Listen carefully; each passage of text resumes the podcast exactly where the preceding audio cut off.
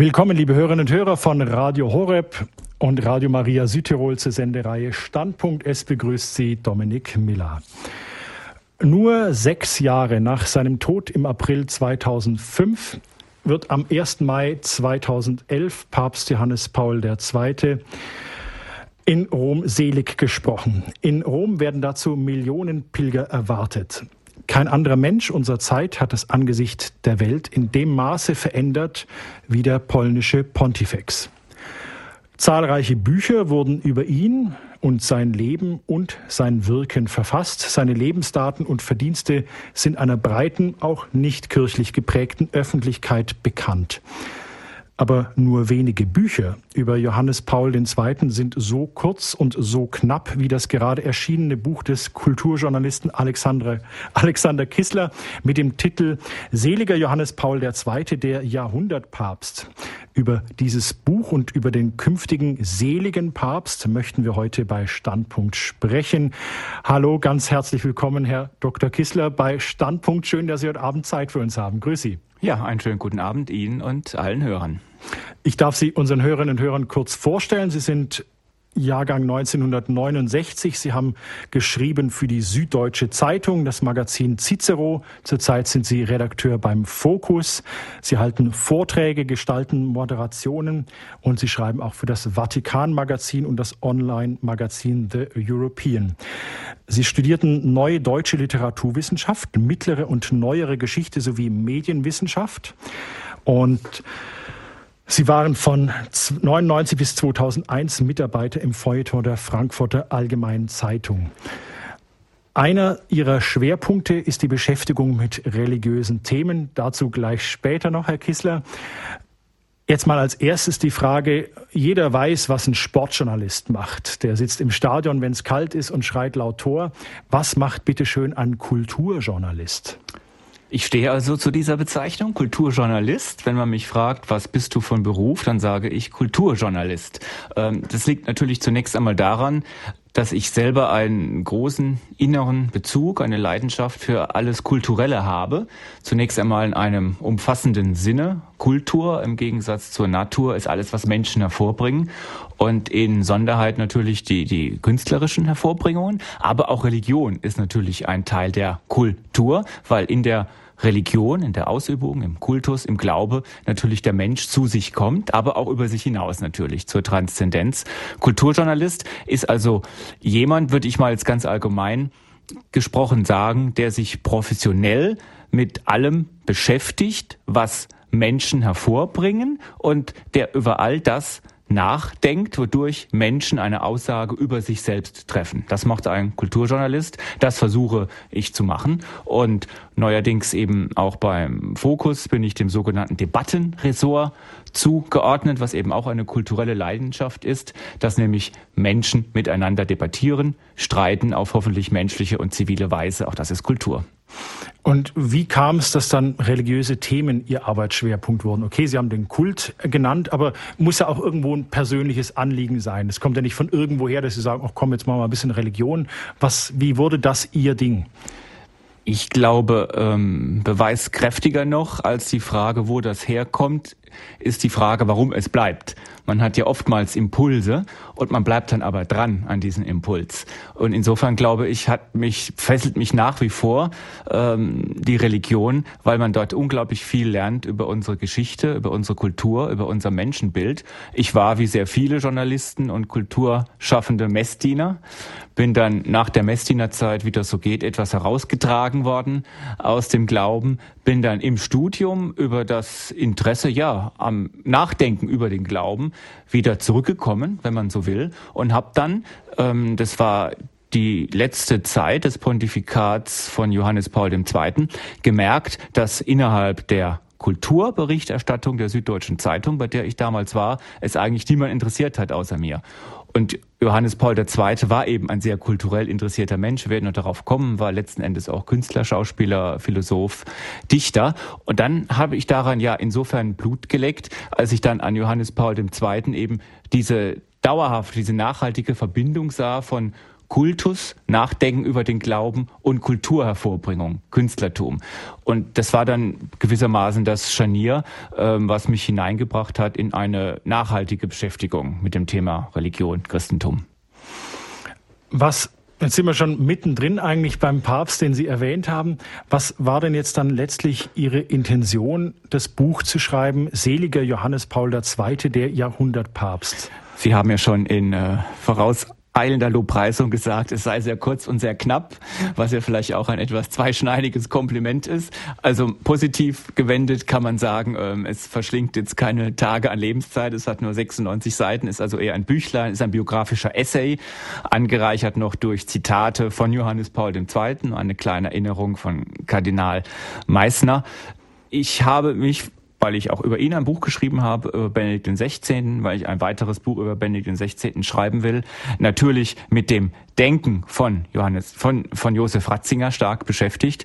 Und diese Theologie Josef Ratzingers ist eigentlich kaum verschieden von der Theologie, von der Denkweise Johannes Pauls II. Man sagt ja schon, er war gewissermaßen schon der Mastermind hinter der Theologie von Karol Wojtyła. Und insofern bleibt es gar nicht aus. Wenn man sich mit, mit Benedikt XVI. beschäftigt, kommt man auf Johannes Paul II. und umgekehrt. Und mir war es eben jetzt wichtig, vor der Seligsprechung ähm, Leuten, die sich jetzt in den letzten Jahren aus verständlichen Gründen vielleicht nicht mehr so intensiv beschäftigt haben, mit Johannes Paul II. und seinem Erbe noch einmal schlaglichthaft und durchaus auch in persönlicher Färbung einige Episoden seines Pontifikats, seines langen, langen 26-jährigen Pontifikats noch einmal vor Augen zu führen. Es ist gedacht als Einstimmung auf die Seligsprechung, also ein Buch, das einem durch die Tage der, der Seligsprechung dann ähm, führen wird und hoffentlich danach auch noch nicht veraltet ist. Also als ich es gelesen habe, es war wie so eine Dia-Show, dass man einfach so ein paar wichtige Dias aus einem Familienalbum, aus Erinnerungen so einfach nochmal sieht und Revue passieren lässt. Genau, es soll also, es kann natürlich auf diesem Platz, es ist ja kein, kein enzyklopädisches Werk. Im Gegenteil, das gibt's ja auch. Fast tausend Seiten von George Weigel, Zeuge der Hoffnung. Das Buch ist sehr, sehr umfassend, aber eigentlich kaum lesbar. Bei mir ist das Gegenteil. Es ist knapp und sehr gut lesbar. Und dennoch habe ich natürlich den, den Anspruch, dass durch die Art, das, was man herauswählt aus dieser fast unerschöpflichen Fülle aus diesem Pontifikat natürlich auch einen eigenen Fokus setzen kann, einen eigenen Schwerpunkt setzen kann. Und gerade wenn es eher knapp gehalten ist, ist natürlich die Frage, was wähle ich aus, noch viel schwieriger zu beantworten, als wenn ich sage, so, ich habe jetzt mal 600 Seiten und da wird einfach alles mehr oder minder dargestellt. Was haben Sie denn ausgewählt in diesem Buch? Ich meine, wenn ich äh, mir das Inhaltsverzeichnis anschaue, sehe ich, der Herr Kissler, der hat 22 Seiten beigetragen. Äh, Worte von Johannes Paul II., das ist so der Mittelblock des Buches, aus Ansprachen, Enzykliken, Verlautbarungen, 45 Seiten, doppelt so viel wie Sie. Und dann noch persönliche Erinnerungen von Joachim Kardinal Meissner, 20 Seiten zum Schluss, die sehr persönlich gefärbt sind. Also der Herr Kissler kommt eigentlich kaum zu Wort. Sie lassen den Papst sehr viel zu Wort kommen und ein Freund Von ihm. Wie, wie kam es eigentlich jetzt zu, zu dieser Mischung? Sie sehen also schon mal sehr zutreffend. Ich habe mich hier in der christlichen Tugend der Demut geübt, wollte jetzt hier nicht also meine, meine persönlichen Sortisen über den Gegenstand der Berichterstattung stellen. Und trotzdem glaube ich, dass dieses Buch auch von meiner Seite aus einen, einen sehr persönlichen Zug hat, gerade in diesem Dreiklang, den Sie eben skizziert haben.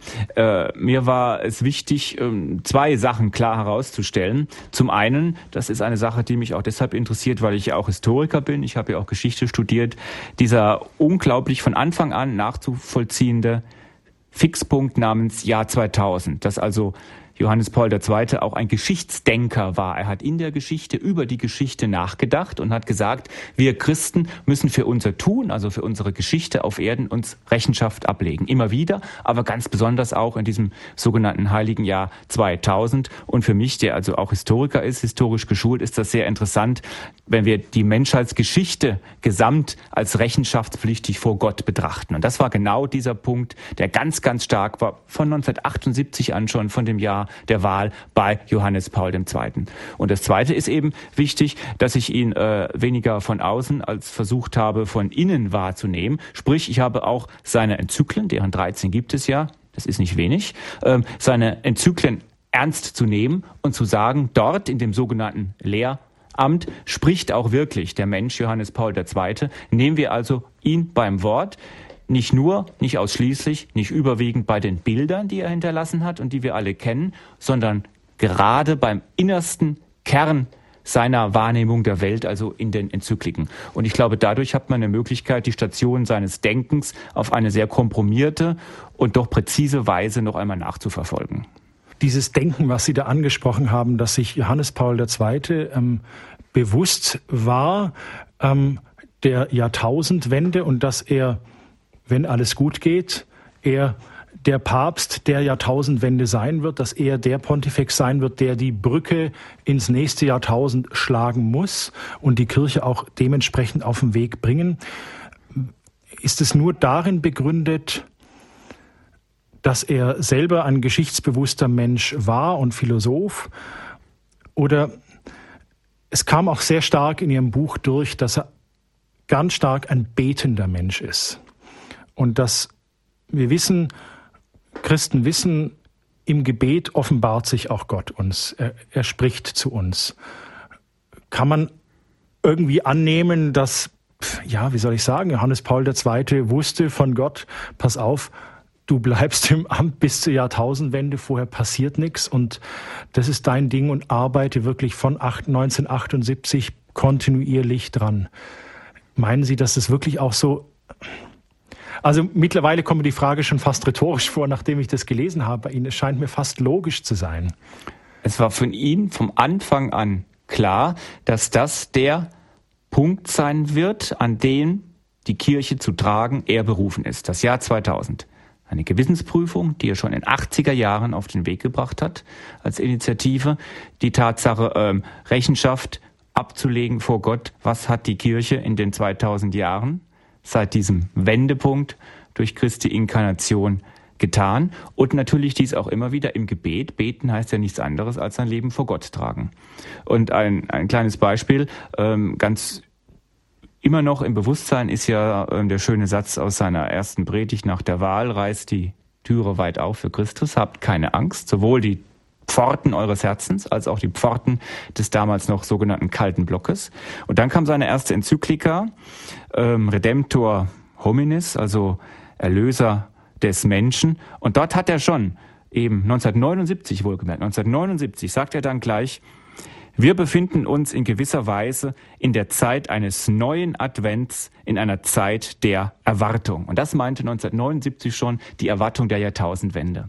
Und später im Rückblick dann, ich zitiere das auch, äh, sagt dann Josef Ratzinger, das hat mich sehr beeindruckt damals schon, als er noch gar nicht wusste, dass er mal einer der engsten Mitarbeiter werden würde, dass 1979 dieser äh, philosophische, theologische Geschichtsdenker und Beter sagt, eine Zeit des Advents, eine Zeit der Erwartung ist angebrochen und die müssen wir so begehen, dass wir uns dieser Würde gerecht werden, die er im ersten Satz dieser Enzyklika Redemptor Hominis angesprochen hat und das ist auch ein ganz klassischer Satz geworden. Der Erlöser des Menschen, Jesus Christus, ist die Mitte des Kosmos und der Geschichte, die Mitte des Kosmos und der Geschichte. Das heißt, wir können von jedem Punkt der Geschichte, von allem, was wir tun, graben gewissermaßen, ein Senkblei in die Tiefe hinablassen und wir kommen immer auf Christus. Christus hält die Zeit Zeiten zusammen und wir werden auch am Ende aller Tage, also diese Aussicht auf das Ende der Zeit ist auch sehr wichtig bei ihm. Wir werden auch am Ende aller Tage wieder zurückfallen, zurückfallen in den Schöpfungsakt Christi, wenn eben die neue Erde entstehen wird. Und ich glaube, das ist ein Bewusstsein, das ihm auf jeden Fall Kraft gegeben hat, diese lange, schwere Zeit, die er schon dann ab dem Neu Beginn der, ab Ende der 80er Jahre schon von Krankheiten überschattet war, durchzuhalten, durchzustehen. Und wenn man an dieses Bild denkt, wie er dann Ende des Jahres 1999 die heilige Pforte aufmacht, damals schon ein gebrechlicher Mann, der mühsam nur noch laufen konnte, dann öffnet sich die Pforte und er kniet auf der Pforte, auf der heiligen Pforte im Petersdom, hat man ganz klar gemerkt, das ist wirklich der Angelpunkt seines Pontifikats, der Angelpunkt seines Denkens. Und rückblickend heute können wir natürlich sagen, als Christen stehen wir in jedem Moment immer natürlich auch vor dem Richterstuhl Gottes und in ganz besonders verdichteter Weise am Ende aller Zeiten. Nochmal zurück zum Buch. Ähm, es gibt zwei weitere Bücher, die äh, der Jahrhundertpapst heißen. Äh, warum jetzt eigentlich ein drittes? Jetzt muss ich mal ganz böse fragen. Was ist an Ihrem Buch anders? Warum sollen wir Ihr Buch lesen?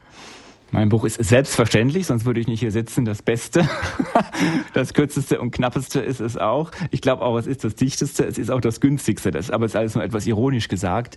Ähm, ich habe jetzt nicht nachgeprüft, ähm, wer zuerst den Titel der Jahrhundertpapst in die Welt gebracht hat. Die Bücher von Christian Feldmann und Jan Ross. Genau, Jan Ross ist schon ist schon länger her. Das von Herrn Feldmann ist gerade jetzt erschienen, hat im Gegensatz zu meinem ein Bindestrich. Also offenbar hatte dann der Pattloch Verlag, in dem mein Buch erschienen ist, sich die Rechte am Jahrhundertpapst ähm, zuerst gesichert. Jahrhundertpapst ist, glaube ich, zum stehenden Begriff geworden. Und ähm, es meint natürlich, äh, dass eben eine, ein, eine Person der Zeitgeschichte wie Johannes Paul II., der einfach so lange in absolut entscheidender Position war, universalgeschichtlich wie heilsgeschichtlich, natürlich dem Jahrhundert, zumindest der zweiten Hälfte, ja, ich möchte nicht sagen, seinen Stempel aufgedrückt hat, aber doch eben ein gewisses Gepräge gegeben hat, so dass wir sagen können, es sehe ohne ihn dieses 20. Jahrhundert, das ja auch ein Jahrhundert des Leidens war, der, der Trennung und der Kriege, anders aus. Ganz konkret wissen wir ja auch von vielen ähm, Zeugen gänzlich unverdächtiger Art, an erster Stelle ähm, Michael Gorbatschow, dass eben der unblutige Zusammenbruch des sogenannten äh, Warschauer Paktes ohne das beharrliche Eintreten Johannes Pauls II. sich nicht so ereignet hätte. Er hat also bei der seiner ersten Fahrt nach Polen, die war schon relativ rasch nach seiner Wahl, ich glaube sogar schon 1978, spätestens 79, hatte also sich schon ähm, nicht gescheut, den Leuten auch politisch Mut zuzusprechen, hat ein neues Pfingsten abgerufen, sowohl für die Kirche als auch für sein Heimatland. Er hat gesagt, äh, der Geist komme herab auf diese Erde, diese Erde, und er hat wirklich auf den Boden äh, des Wen ich glaube, das, wie heißt der Platz in Warschau? Ist es der Wenzelsplatz oder, äh, nee, das ist glaube ich in Prag jetzt nagel ich mich nicht fest, aber auf jeden Fall dort hat er auf den Platz, den Boden des Platzes gezeigt und alle wussten, verändere Polen. Und das war, ist genau dieser, dieser Doppelklang eben von, von Geschichtsbild und Gegenwart, von, von Heilsgeschichte und Universalgeschichte, Weltgeschichte und, und Heilsgeschichte, dass er eben sagte, wir haben hier als Christen, die wir erlöste Menschen sind, sagt er immer gesagt, sind erlöste Menschen an Leib und Seele, die Theologie des Leibes kommen wir vielleicht noch, haben wir die Pflicht, die Herausforderung, aber auch die Zuversicht, dieser Heilung, dieser Erlösung gerecht zu werden, also sie durch unwürdiges Verhalten nicht zu schänden. Aber wir haben dadurch auch die Freiheit, in politischen Eigenschaften, in politischen Zusammenhängen mutig aufzutreten, furchtlos zu sein. Und zwar, das ist dann auch das Bindeglied zwischen der Zeit vor und nach dem Warschauer Pakt, furchtlos sowohl natürlich gegenüber den beherrschenden Mächten einer diktatorischen Kraft. Diesen Mut hat ja Johannes Paul II. schon im Untergrund in Polen gezeigt, als ganz, ganz junger Mensch, als er in das Verbotene von den damals deutschen Machthaber natürlich längst geschlossene Priesterseminar eingetreten ist, als er im Untergrund noch praktisch, während draußen die nationalsozialistischen Stiefel zu hören waren, polnisches Theater gespielt hat. Also da hat er Mut bewiesen. Und später dann, also nach 1990, braucht es natürlich ähnlich Mut, um gegenüber dem damaligen Mainstream, der vielleicht heute auch noch unser Mainstream ist, ähm, wahrhaft und wahrhaftig zu bleiben, also gegenüber Konsumismus, Materialismus und diesen ganzen Diktatur der Moden, wie wir sie heute auch oft hören. Sie schreiben oder Sie bringen das in Ihrem Buch auch, wo Sie eben die Verkündigung mit mutiger Gelassenheit äh, nennen. Wie wie hat die bei Johannes Paul II. noch ausgesehen? Wir hatten dieses Beispiel bei seinem ersten Besuch in seinem Heimatland. Wo, wo war noch waren Punkte, wo Sie sagen, hier war der Papst besonders mutig, aber auch irgendwie gelassen, weil er einfach wusste, das Zentrum des Kosmos ist Christus und ihn haut nichts um. Er kann sagen, was er will. Niemand wirft ihn um. Was gab es da noch für Beispiele, die Ihnen persönlich vielleicht auch einfach hängen geblieben sind? Wir haben ja sehr, sehr viele Auslandsreisen von ihm in der Rückschau zu beobachten. Ich glaube, 103 sind es gewesen. Nie wieder wird ein Papst so viele Auslandsreisen machen können, vermute ich mal.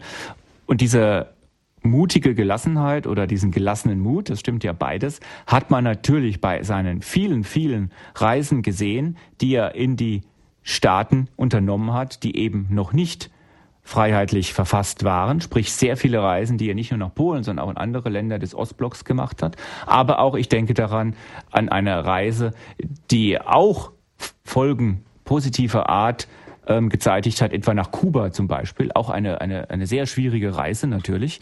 Ähm, wir müssen aber auch daran denken, dass er natürlich auch in anderen Ländern, und das braucht mindestens genauso viel Mut, würde ich sagen, ähm, nicht unbedingt mit wehenden Fahnen empfangen worden ist. Er war dreimal in Deutschland, 1980, 1987, 1996.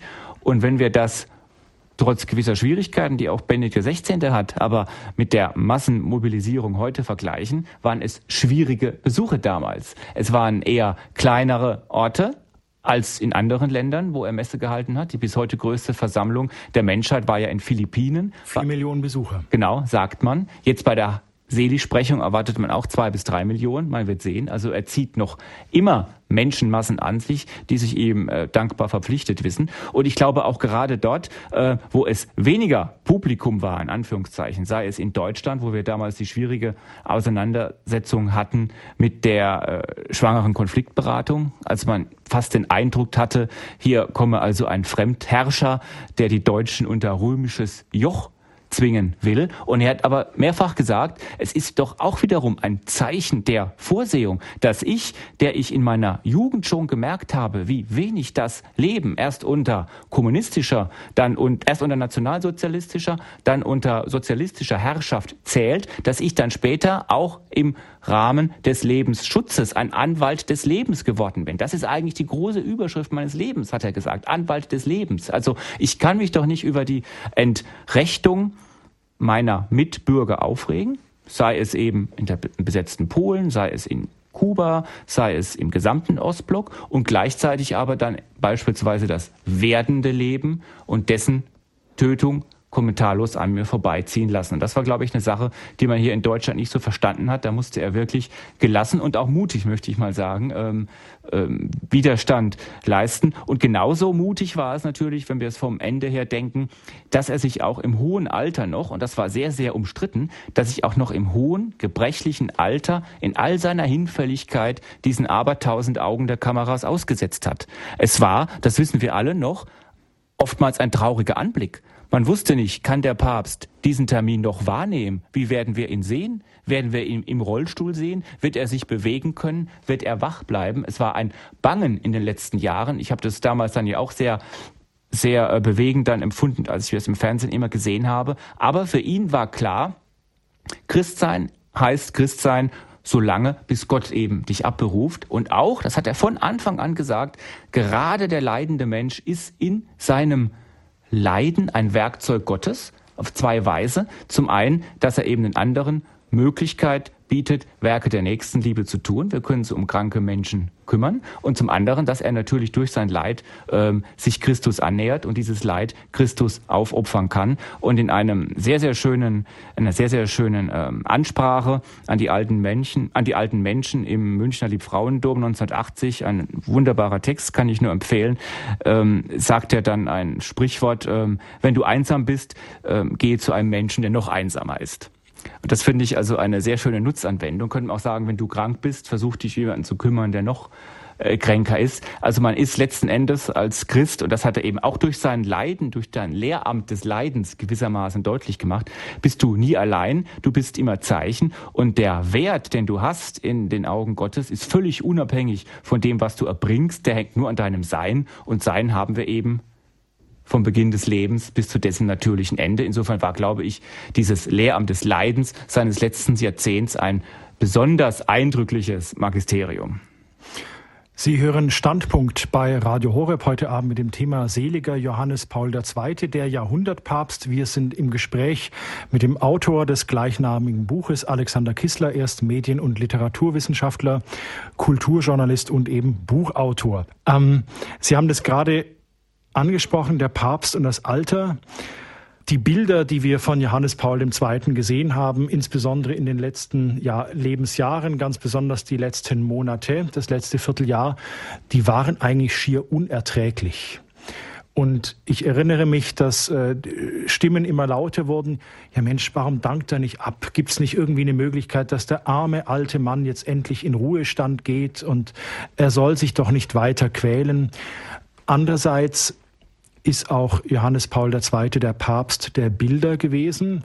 Ich meine, äh, insofern, Sie selber sind, haben als Regisseur gearbeitet. Johannes Paul II. hat Schauspielerei betrieben im Studium.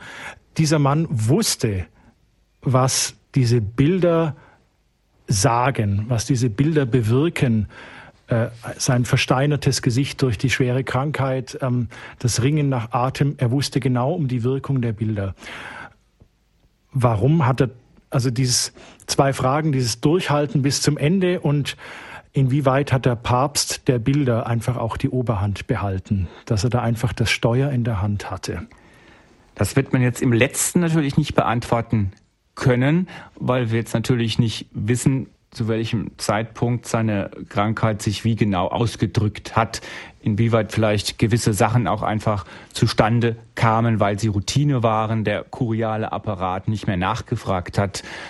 Dennoch glaube ich, wir können davon ausgehen, dass es kein Bild gab oder keinen Anlass seines öffentlichen Wirkungs, Wirkens, bei dem er jetzt Marionette gewesen wäre. Ich glaube, er hat sehr wohl bis zuletzt die Möglichkeit gehabt, sich dahingehend zu äußern, dass er Termine wahr ablehnt. Und er hat mit Sicherheit nicht daran gedacht, äh, wenige Tage vor seinem Tode, dass er dann wirklich physisch nicht mehr in der Lage sein würde, den Ostersegen zu sprechen. Das hätte er vermutlich dann diesem Moment doch nicht gemacht, wenn er gewusst hätte, ich werde jetzt gleich hier vor Millionen Menschen zu sehen sein, dann versagt mir die Stimme. Das war bestimmt gerade für ihn auch als jemand, der weiß, was man als Schauspieler auf der Bühne, also in der Öffentlichkeit leidet, ein peinigender Moment und eine schlimme Erfahrung, dass er dann so letzten Endes abgetreten ist aus den Augen der Weltöffentlichkeit.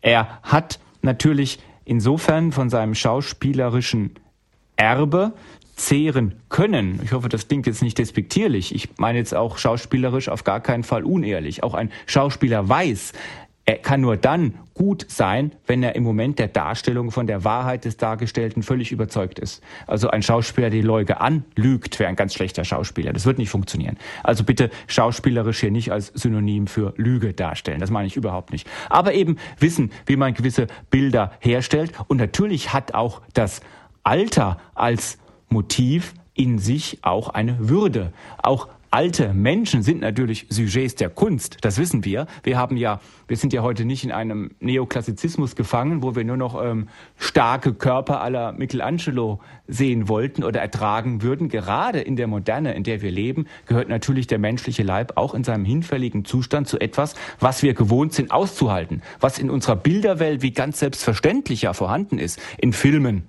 in Bildern etc. Insofern hat er da, glaube ich, als moderner Mensch, der er ja auch gewesen ist, gewusst, dieses Schauspiel sozusagen muss ich jetzt der Welt nicht ersparen. Ich muss insofern keine Rücksicht nehmen auf diese Welt, als ich jetzt sagen würde, ich mache, ich sorge durch meinen kranken Leib dadurch, dass man dafür, dass man Anstoß nimmt. Das hat er, glaube ich, schon gesagt. In der Zeit, in der wir leben, ist das nicht so. Und zweitens eben dann diese theologische Bedeutung. Und vielleicht darf ich kurz mal zitieren, weil das eben so eine schöne Formulierung ist. Er war Unbedingt. Also, danke sehr. Er war also 1980, 1980 ein junger Mann noch, muss man fast sagen, dann, ne? 1980 zum ersten Mal in München und hat im Liebfrauendom eine Ansprache gehalten an die alte Menschen und er sagte dann am Schluss, und das finde ich sehr schön, da sieht man auch, dass er doch Poet geblieben ist, wie zu der herbstlichen Jahreszeit, in der wir stehen, nicht nur die Ernte und die feierliche Pracht der Farben gehören, sondern auch das Kahlwerden der Äste, das Fallen und Zerfallen der Blätter, nicht nur das weiche, volle Licht, sondern auch der feuchte, unwirtliche Nebel. So ähnlich ist das Alter nicht nur der kraftvolle Schlussakkord oder die versöhnende Summe des Lebens, sondern auch eine Zeit des Verwelkens, eine Zeit, da einem die Welt fremd, das Leben zur Last und der Leib zur Qual werden kann. Und so sage ich, nehmt wahr eure Würde und nehmt an eure Bürde.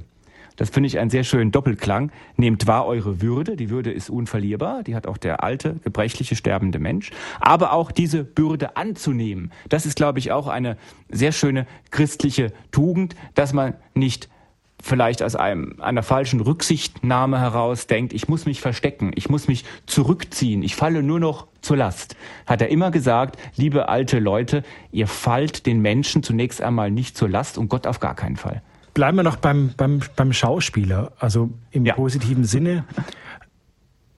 Johannes Paul war sich seiner medialen Wirkung und Wirkungen bewusst und hat einfach, ich denke mal, wie der Völkerapostel Paulus einfach die, die Instrumente seiner Zeit genutzt, um die frohe Botschaft, um das Evangelium in die Welt zu tragen. Hm, was war, was sind so mediale Highlights, die Ihnen persönlich so in Erinnerung geblieben sind, wo Sie sagen, dies ist ein Bild, das vergesse ich nie. Oder das hat sich Ihnen einfach eingebrannt. Da muss ich jetzt gar Oder nicht. Oder gibt es da in Ihrem Buch Beispiele? Ja, da gibt es selbstverständlich in meinem kurzen, knappen und schönen Buch auch Beispiele. Erzählen Sie. ja. ähm, was natürlich sich mir auf jeden Fall eingeprägt hat, da würde ich jetzt sofort mal daran denken, äh, ist das Bild des noch mobilen, aber schon gebeugten Papst Johannes Paul II. an der Klagemauer. An der Klagemauer, also im heiligen Jahr, im heiligen Land.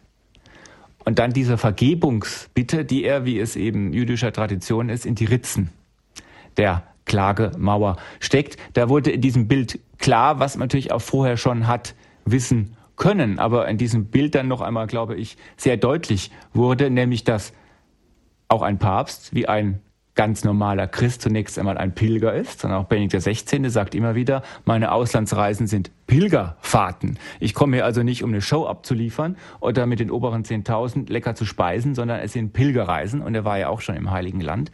Und zum Zweiten fand ich auch das schön, dass man sagt, hier ist also der oberste Repräsentant der, der Christenheit, der jetzt hier als Pilger ins Heilige Land kommt, als bittender Pilger, der auch eine Vergebungsbitte hat und er tut dies auf diesem geheiligten Boden, diesem Urquell der, des großen Bundes zwischen Juden und Christen, der nicht gekündigt worden ist. Vor dieser Mauer hat man gewissermaßen noch einmal gesehen, dass auch Christentum immer von der Wurzel des Judentums nicht abzutrennen ist. Und das war mir auch sehr, sehr wichtig. Ich hatte eine Synagoge besucht.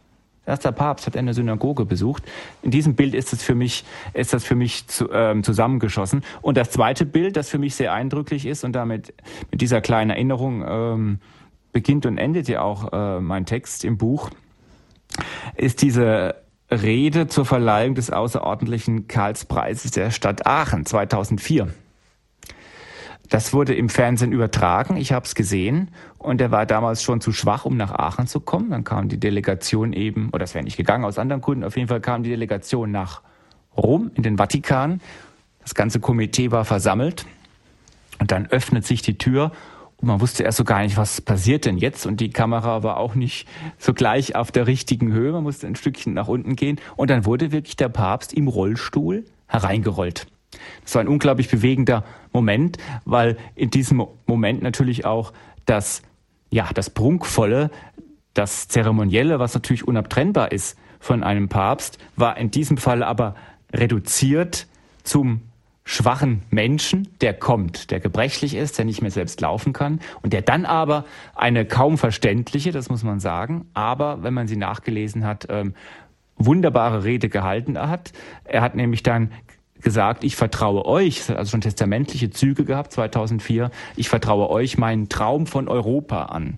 Und mein Traum von Europa ist eben ein Traum, in dem die Person mehr geachtet wird als der Profit zum Beispiel, in dem die Würde mehr bedeutet als die Leistung, in dem die Gerechtigkeit mehr bedeutet als der Wettbewerb, der Friede mehr als der Wettstreit, als eine Vision von einem vereinigten, abendländischen Europa. Und das war wirklich unglaublich bewegend, diese hoffnungsfrohen, optimistischen Worte aus dem Mund eines Mannes zu hören, der wirklich schon auf der Schwelle des Todes stand. Sie haben eingangs erzählt, dass Sie ja, so in den Zeiten des Studiums nach Ihrer Messdienerkarriere, äh, da schließe ich mich übrigens auch an, äh, äh, eine Ferne zum Glauben hatten und dann so wieder langsam zurückgeschwenkt sind. Ähm, was waren so Ihre ersten Wahrnehmungen so vom Papst, dass Sie gemerkt haben, hoppla, da gibt es ja jemand, der, der sagt was, der hat was zu sagen oder der sagt vielleicht mir was. Was waren da so Ihre ersten Wahrnehmungen? Zunächst einmal muss ich natürlich sagen, als der als Karol Votiva ähm, gewählt worden ist, da war ich noch keine zehn Jahre alt. Da habe ich mich natürlich für andere Dinge interessiert, das ist völlig klar. Als ich dann äh, später ihn wahrgenommen habe, war er zunächst, ich weiß nicht, ob das repräsentativ ist, aber er war zunächst mal eine ferne Berühmtheit.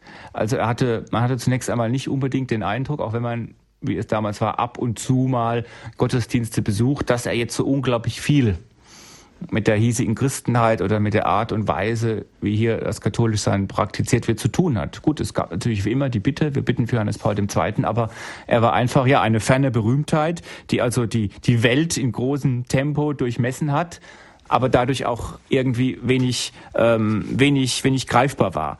Und dann ähm, ist natürlich für mich zum, zum ersten Mal so er wirklich wahrgenommen worden. Das war natürlich eine, eine, eine, eine, eine späte Erfahrung ähm, durch diese letzte, seine letzte Deutschlandreise 1996 als er dann das Brandenburger Tor durchschreitet mit Helmut Kohl. Auch das ein sehr eindrückliches Bild, der gebeugte, gebrechliche Johannes Paul II., der danach eine, eine, eine, eine, eine wunderschöne Rede an, an die Deutschen hält am Brandenburger Tor und sagt dann, der Mensch ist zur Freiheit berufen, aber Freiheit können wir nur recht in Verantwortung gebrauchen. Also der Mensch ist zur Freiheit berufen, gerade in Berlin natürlich, dessen Wunde sich damals schon geschlossen hatte, der Teilung. Aber Freiheit ist kein Freibrief, alles zu tun.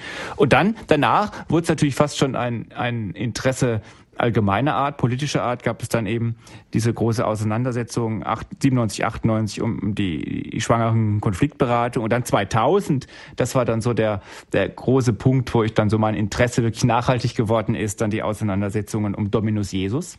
Und da wissen wir, das war damals man hatte den Eindruck, kein Mensch in Deutschland versteht den Papst. Kein Mensch versteht, was die Kirche in Rom will. Und das hat mich damals dann sehr interessiert. Äh, was steht denn eigentlich drin? Wie ist denn das gemeint? Wie wird das wahrgenommen? Etc. Das waren also so meine Eindrücke um die Jahrtausendwende und dann natürlich auch dieses Bild, ich habe es schon erwähnt, wie er auf der Schwelle der Heiligen Pforte im Petersdom sitzt. Also ab dem Moment war dann auch ein gewisses, ja, sozusagen professionelles Interesse an ihm geweckt und dadurch wurde er dann gerade durch diese Konflikte und durch den Widerstand, auf den er gestoßen ist, gerade in Deutschland, wurde er für mich greifbarer. In Ihrem Buch erwähnen Sie auch den Relativismus auf theologischem Gebiet. Der Papst äh, schlägt Alarm als Oberhirt und fordert eine gesunde Lehre ein, äh, die offensichtlich von den anderen Hirten, den Bischöfen in anderen Ländern, äh, Deutschland sei der auch genannt, nicht so in dem Maße umgesetzt wurde, wie es der Papst für richtig gehalten hätte. Kümmern sich denn unsere Hirten nicht genug um die reine Lehre? Ähm, das, was Sie eben so etwas paraphrasiert haben, sehr zutreffend, äh, ist meine Deutung der Enzyklika von 1993, Veritatis Splendor, also Glanz der Wahrheit. Das sagt schon vom Bild her, dass man offenbar diesen Eindruck, dass es sich bei der Wahrheit des Christentums um etwas Glänzendes hält, verlustig gegangen ist. Man muss also gewissermaßen sagen, Johannes Paul II. wollte sozusagen das Tafelsilber der katholischen Christenheit von der Gerümpelecke wieder ins Schaufenster stellen, es auch putzen, damit es wieder leuchtet, das, was das Katholische ausmacht. Im Umkehrschluss heißt das natürlich, dass es Kräfte gibt weltweit. Er hat ja immer für die weltweite Kirche gesprochen, wie jeder Papst. Wir Deutsch denken ja oft, die Päpste sprechen nur zu den Deutschen und wollen nur die Deutschen piesacken. Das ist ja auch eine seltsame Wahrnehmung. Also, der Papst ist, kleine Information hier, Papst der Weltkirche und wir Deutschen sind da, ja, ein kleiner Sommerfleck.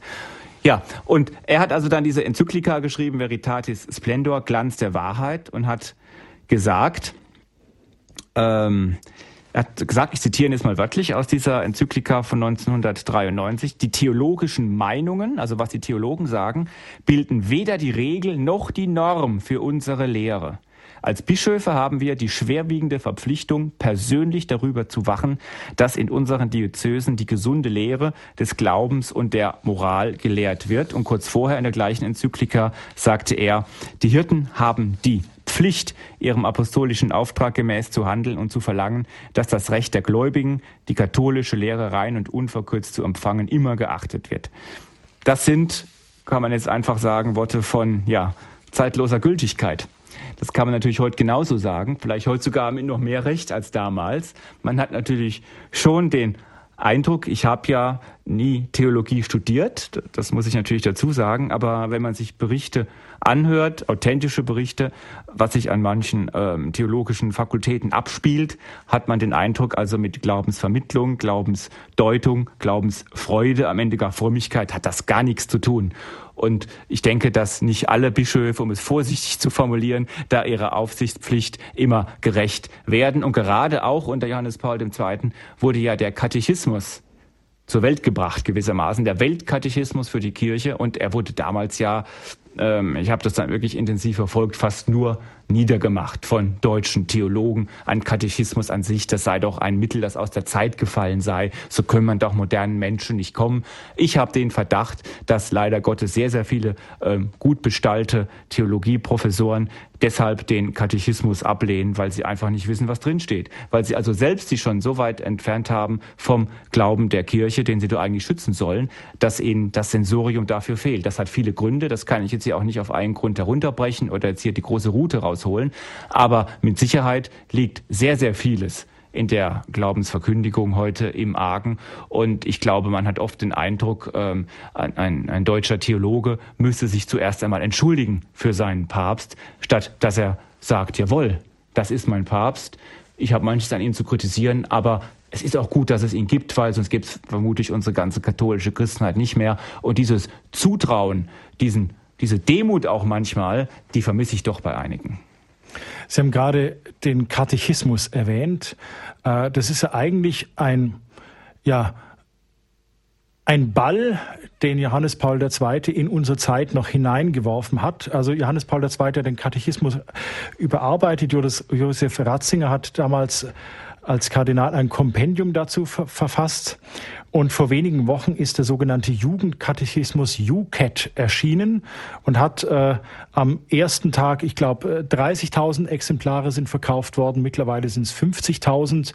Damit ist man, glaube ich, schon in den Bestsellerlisten auch vom Fokus. Kann das sein? Das ist richtig. Also wie, wie kann das bitteschön sein? Also ja. Sie haben gerade eben gesagt, Katechismus, als Johannes Paul II. den rausgebracht hat, haben alle gesagt, der, der ist ja nicht von dieser Welt. Das ist, wie kann man nur? Und jetzt gibt's ein UCAT, ein Jugendkatechismus Journalismus, der auf Bestsellerlisten kommt. Hat denn da mal die Kirche was wirklich richtig gemacht und mal so einen richtigen medialen Volltreffer gelandet und kein Fettnäpfchen? Das ist eine äh, zunächst mal zutreffende Beobachtung. Also in der neuen Bestsellerliste, morgen, Montag im Fokus, ist also auf Platz zwei Benedikt 16. mit dem zweiten Teil der Jesus-Biografie und auf Platz drei, also direkt dahinter, der Jugendkatechismus. Von dem sagt mir der Verlag bisher 50.000 Exemplare in zwei Wochen verkauft worden sind. Der Verlag sagte, das sind Harry Potter Zahlen. Also sonst hat man nur Wahnsinn, bei Harry Potter ja. so einen Run. Ähm, man muss natürlich sagen, dass der Katechismus, sowohl der Katechismus ursprünglicher Art als auch das Kompendium ja insofern deshalb auch nicht so ein Renner hat wirken können, als er natürlich eine durchaus theologisch dichte, manchmal auch etwas arg komplizierte Sprache hat.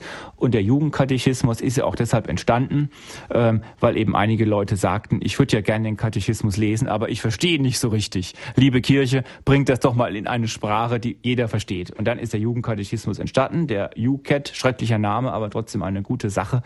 Und er ist natürlich nicht nur ein Jugendkatechismus, man kann ihn eigentlich jedem in die Hand geben. Er, er liest sich, ähm, ja, ich möchte mal sagen, munter und doch ernsthaft.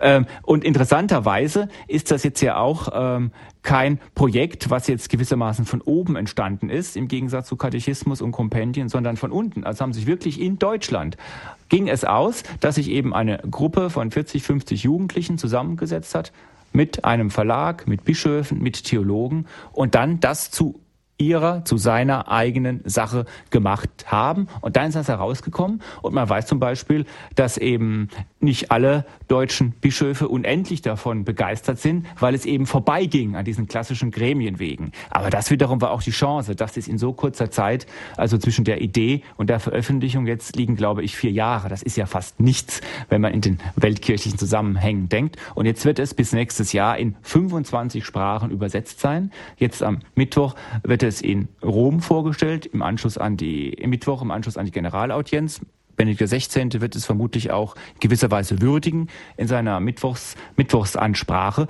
Und ich glaube, da ist nun äh, wirklich ein, ein, ja, ein kirchenpolitischer, medienpolitischer Coup gelungen, weil man eben erkannt hat, wir können unsere Botschaft nur dann wirklich nachhaltig ähm, in die Jugend bringen, wenn wir von vornherein unser Publikum mit einbinden. Man also gewissermaßen den Gedanken der neuen sozialen Kommunikationsmittel, des Internets, des, der weltweiten Vernutzung der sozialen Medien in die Buchproduktion hineingenommen hat, gesagt, was alle interessiert, da müssen auch alle mitarbeiten, beziehungsweise eine, eine große Gruppe zunächst einmal. Und dann hat dies wirklich funktioniert, dass man vorher schon auch die Jugend begeistern hat können, passt auf, dort erscheint etwas und es hat sich dann über die neuen sozialen Mittel, über das Internet rasend verbreitet. Das sagt zumindest ganz viel aus über einen Hunger auch der heutigen nachwachsenden Jugend nach Sinn, nach Glaube und auch, man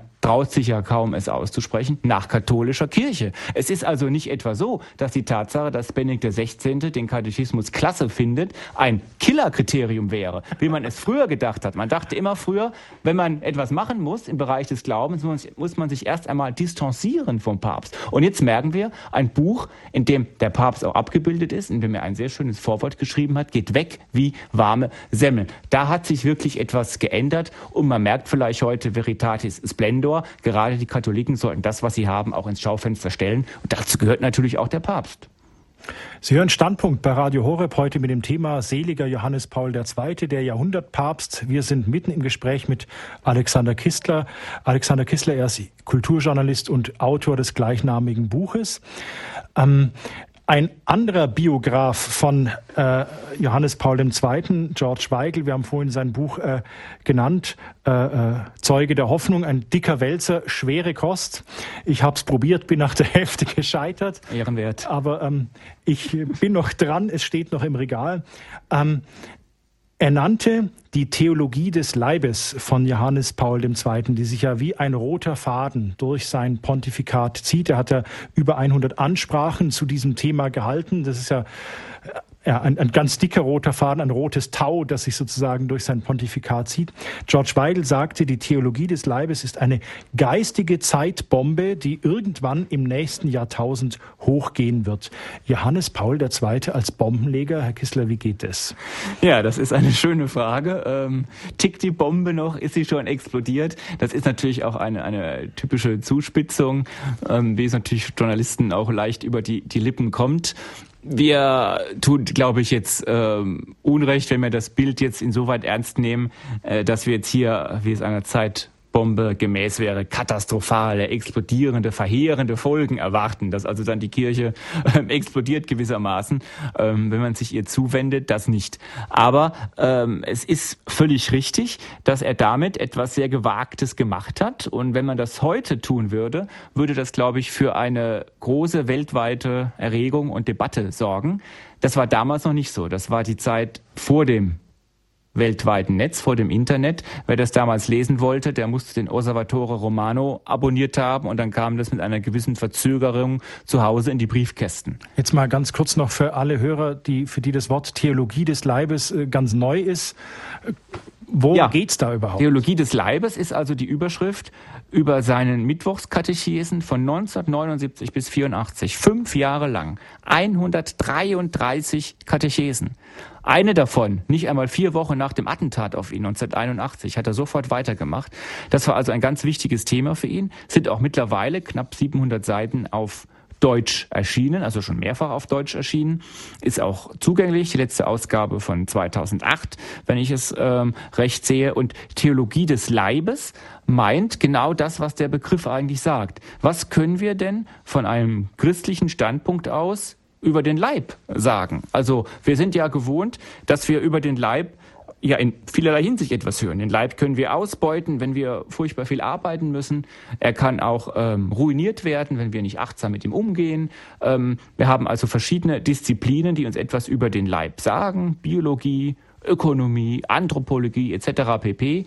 Und er sagt allerdings, ja, was sagt denn die Theologie zum Leib? Und dann kommt er dann zu der erstaunlichen Erfahrung, oder Erkenntnis, muss man sagen, zur erstaunlichen Erkenntnis, die eigentlich nicht so erstaunlich sein müsste, aber dann doch überrascht hat. Er sagt nämlich, was ist denn Christentum?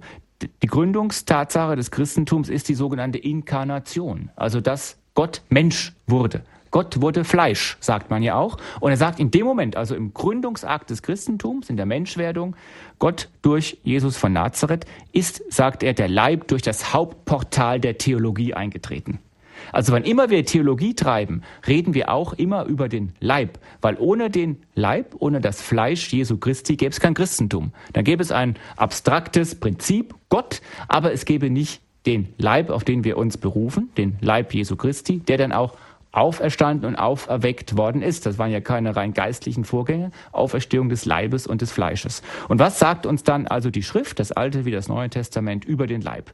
Und dann kommt er eben in sehr vielen Anläufen ähm, durch paulinische Briefe, durch das Buch Genesis, äh, durch die Apostelgeschichte zu, zu mehreren Aussagen über den Leib. Und er kommt auch dazu, dass die Liebe und eben auch die leibliche Liebe, wenn es in einem Raum des Vertrauens, der Zuverlässigkeit und der gegenseitigen Verpflichtung, also in der Ehe, sich vollzieht, dass dann gerade auch die leibliche Liebe, sagt er, eine Art Liturgie sein kann. Und das ist natürlich schon eine sehr, sehr starke Aussage. Das muss man sich mal auf der Zunge zergehen lassen das als Ehepaar. das muss man sich als Ehepaar auf der Zunge zergehen lassen. Und es gibt ja auch viele Initiativen. Es gibt auch dann ein von ihm gegründetes Institut äh, für die Familie. Äh, es gibt heute noch ein Institut Johannes Paul II., äh, das sich schwerpunktmäßig dem widmet. Er sagt also wirklich, in dem Moment, in dem also Mann und Frau in Liebe, und er sagt sogar noch mehr, er sagt in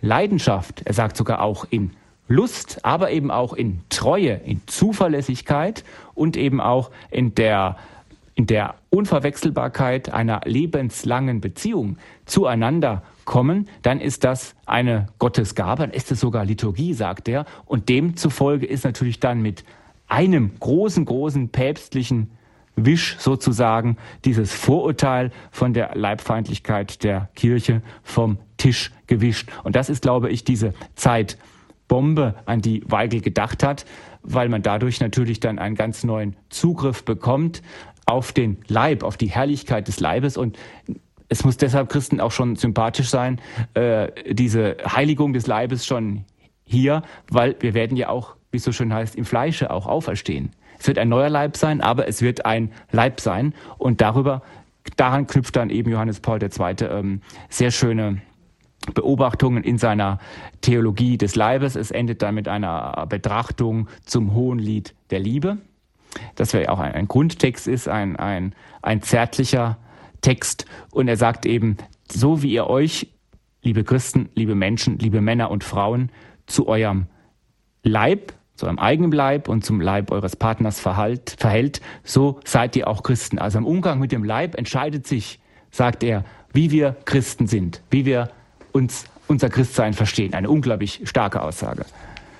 Und wo ist jetzt da dieser Sprengstoff dann fürs dritte Jahrtausend? Wo, wo, wo kann der hochgehen? Oder Nun ja, also ich wünsche mir jetzt natürlich, wie ich gesagt... Meine, okay, Sie haben ja, jetzt einerseits ja. gesagt, ähm, äh, gut, damit ist also das Argument der leibfeindlichen ja. Kirche weggewischt, aber genau. das ist doch noch keine Bombe. Das ist noch, noch keine Bombe. Es ist aber insofern, glaube ich, eine Bombe ist ja nicht die Formulierung von mir, da müssen wir so mal Herrn Weigel fragen. Ich lege Ihnen jetzt genau. die Worte von George Weigel in den Mund, aber... Genau, ähm, aber es ist auf jeden Fall so, dass natürlich mit diesem von von Grund auf positiven, bejahenden Zugang zu dem Leib natürlich wir sämtliche theologischen Debatten auf einmal unter einem neuen Blickwinkel sehen müssen. Wir müssen also, glaube ich, wenn wir abstrakte oder nicht so abstrakte Debatten führen, äh, wie man sich als Christ zu verhalten hat, müssen wir immer auch, wenn wir Johannes Paul II. Ähm, ernst nehmen, die Frage stellen, was geschieht in diesem Moment mit deinem Leib? Also wie verhältst du dich zu deinem Leib, wenn du dies oder jenes tust, wenn du dich einsetzt, wenn du in deinem Arbeitsleben bist, wenn du ähm, in Beziehungen bist oder wenn du in, in Ehelosigkeit lebst. Das heißt, wir haben den, diesen Prüfstein, den ich eben sagte, für unser für christgemäßes Dasein wird dann, wenn wir die Theologie des Leibes ernst nehmen, wirklich der Umgang mit dem Leib. Und das setzt, ist natürlich eine Akzentverschiebung. Und das kann, glaube ich, schon eine, eine, eine fundamentale Verschiebung unserer Perspektive haben. Wir müssen den eigenen Leib immer und grundsätzlich heiligen, ihn würdig halten, aber eben auch den Leib des anderen. Und ein, was ich auch sehr, sehr schön finde, er spricht da in seiner Theologie des, Theologie des Leibes, spricht er immer, wenn er Mensch sagt, sagt er immer gleich hinten dran Mann und Frau oder Frau und Mann. Also er sagt nicht nur wir Menschen, sondern immer Komma, Männer und Frauen. Oder jeder Mensch, Komma, Frau und Mann, Komma. Und das ist, glaube ich, auch das Schöne dieser Perspektivenverschiebung, dass uns bewusst wird, so sagte er es auch am Beginn der, der, Theologie des Leibes, dass uns bewusst wird, der Mensch, die Menschenschöpfung, die Schöpfung des Menschen war erst dann vollendet, als das erste Paar geschaffen war. Also mit der Schöpfung Adams war nicht die Schöpfung des Menschen zu Ende. Also der Mensch wurde in Gemeinschaft erschaffen und zur Gemeinschaft berufen. Also nicht Adam, nicht der Mensch, sondern Mann und Frau wurden geschaffen. Und das ist, glaube ich, ein, ja, ein fundamentaler Blickwechsel zu sämtlichen Egoismen, die sonst unser Leben ausmachen. Sie hören Standpunkt bei Radio Horeb heute Abend. Seliger Johannes Paul II., der Jahrhundertpapst. Wir sind im Gespräch mit Alexander Kissler. Er ist Kulturjournalist und Autor des gleichnamigen Buches. Wir haben uns jetzt unterhalten über sein Buch und auch viele Aspekte des Pontifikats von Johannes Paul II. Und ja, jetzt begrüße ich die erste Hörerin aus Mainz, Frau Dülz. Grüße Gott. Äh, grüß Gott. Äh, ich hatte eine kurze persönliche Begegnung mit Papst Johannes Paul 1995, als er die Virginis Consecrate aus der ganzen Welt, das waren 200 Frauen, in Audienz empfangen hat und einen Vortrag hielt und er hat versucht, jede der 200 Frauen persönlich zu begrüßen. Und ich hatte dieses Glück, dass er war von der Krankheit schon gezeichnet, aber trotzdem noch voll großer spiritueller Kraft. Und in dem Jahr, als er gestorben ist, 2005, gab es am Mainzer Dom ein Kondolenzbuch, da habe ich geschrieben, Heiliger Vater, ich bete für dich, aber bald werde ich zu dir beten. Das tue ich fast jeden Tag und ich habe ein ganz großes Vertrauen. Also dieser Papst hat auch durch seine Lehre mein Leben sehr geprägt, durch äh, seine Christusliebe, die aus ihm ausstrahlte und diese erstgenannte Begegnung, die war unvergesslich. Was hat sich dadurch für Sie verändert, Frau Dülz? Äh, es ist ja sicher sehr selten, äh, dass man einem Papst persönlich begegnen kann. Und er hatte eine Ausstrahlung, äh, die ist sehr schwer zu beschreiben, ohne dass man äh, dann theatralisch wird. Ich sage es ganz nüchtern. Er hat einen angeschaut und in diesem Anschauen hat er den Menschen, der vor ihm steht, also das waren diese 200 Frauen, eine nach der anderen, äh, ganz angenommen in äh, nicht nur seiner päpstlichen Autorität, sondern wie ein geistlicher Vater. Es ist unvergesslich. Ich, äh, es ist jetzt ja schon länger her und ich sehe dieses Bild immer noch vor mir. Der 1. Mai 2011, was bedeutet es für Sie, seine Seligsprechung? Äh, darüber habe ich mich sehr, sehr gefreut, als das Datum genannt wurde und äh, äh mir war im Herzen klar, dass das nicht allzu lange dauern wird, wenn man jetzt sagt, er hat es verdient, das ist viel zu banal. Ähm, es ist ein Zeichen dafür, dass man sich vertrauensvoll an ihn wenden kann und er segnet uns äh, aus der Ewigkeit heraus. Da bin ich überzeugt. Frau Dülz, vielen Dank für das Zeugnis. Herzliche Gruß nach Mainz. Dankeschön. Aus München erreicht uns jetzt Frau Martha. Ich grüße Sie. Äh, ja, hallo, grüß Gott. Ähm ja, also ich wollte nur sagen, dass, ähm, dass, äh, dass äh, Johannes Paul II. also für mich äh, sehr wichtig war äh, während meines Lebens, weil ich selbst aus Polen komme und ähm, und ich kannte also 2005 keinen keinen anderen Papst natürlich ähm, und äh, hat sehr, eine sehr große Rolle gespielt in meinem also jungen Leben ähm, Welcher ja, Jahrgang also, sind Sie, wenn ich indiskret fragen darf? Also 19, 1980. Mhm. Und genau, und das durch mein ganzes Leben, also das war ganz, ganz also, für mich. Sie sind mit ihm groß geworden. Ja, genau, und das genau, das, das, das ist der Punkt, dass ich mit ihm groß geworden bin und dass ich auch ähm, ähm, also dass ich auch diese Gelegenheit hatte, in Paris dabei zu sein. Weltjugendtag ähm, meinen diesem, Sie? Bei, genau, bei diesem Weltjugendtag. Und das war auch wirklich ähm, eine, ein großes Erlebnis. Ähm, genau, dass er wirklich einen großen, einen großen Einfluss hatte, wirklich auf junge Leute. Also vor allem auf mich auch, natürlich auf mich auch. Und das, ähm, ja, also das war wirklich mh, hm, für mich sehr, sehr ganz, ganz, ganz wichtig persönlich. Und als er starb, ähm, das war wirklich, als wirklich als ein Stern sozusagen. Wirklich, ja, also ja, Was? einfach nicht mehr leuchtete. Einfach, es war wirklich traurig. Und ich war da gerade, ich, ich habe davon erfahren, als ich im Bus war nach Deutschland. Und dann hat der ganze Bus wirklich geweint und ich auch. Und das war wirklich ganz, ganz traurig. Und als, ja, es war, als, er war wirklich so wie ein Vater, ja, ein, ein geistlicher Vater. Also für mich. Also hat eine große Rolle gespielt mit, mit seinen Worten, dass er so persönlich war. Ja. Der 1. Mai, was bedeutet das für Sie? Geht da ein neuer Stern für Sie auf am Himmel? Ähm, also ich bin ziemlich überrascht. Eigentlich andererseits bin ich überrascht, dass er so schnell selig gesprochen wird. Also es ist eine große Überraschung. Andererseits, also, an, also andererseits, also einerseits, aber andererseits hat er wirklich das verdient. Äh, und auf jeden Fall. Also auf jeden Fall ist es, äh, er war wirklich ein großer Mensch. Frau Martha, ich danke Ihnen für das Zeugnis. Danke. Herzlichen Dank. Bitteschön. Ein Gruß Bitteschön. nach München. Bitte schön. Jetzt eine Hörerin aus Staufen möchte uns sprechen. Hallo, grüß Sie. Hallo. Ja, ich möchte mich bedanken. Ich bin sehr glücklich, dass Paul II. so zum Gespräch kam und dass er den Menschen, so, dass er so nah am Menschen war. Das ist etwas, was, äh, was mich sehr beeindruckt, sehr beglückt und auch sehr bestärkt hat während der Zeit unseres Lebens. Wir haben fünf Kinder. Wir, wir sind leibfeindlich erzogen worden. Auch damals war noch von der Kirche her ein, ein, ein falsches Urteil, das heißt ein ein, ja, Sie haben es ja vorhin selber genannt, und dass endlich dieses, dieses Urteil aufgehoben ist durch, durch die Worte. Und, Sie sprechen die ähm, Theologie des Leibes an, oder? Ja, die mhm. spreche ich an. Hat, hat, ist das für Sie, sind es für Sie Worte der Befreiung auch irgendwie? Ja, aber natürlich. Mhm.